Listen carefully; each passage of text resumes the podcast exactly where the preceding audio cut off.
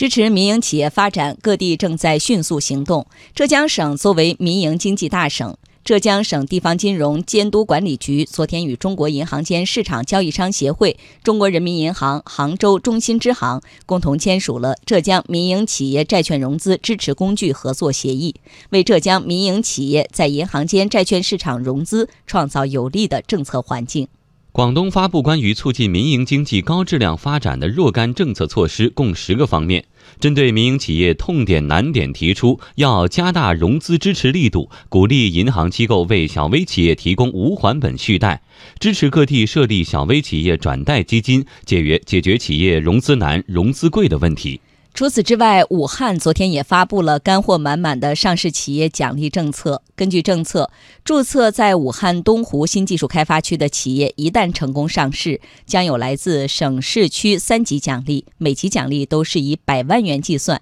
三级上市奖励合计超过一千万元，其力度在全国处于领先水平。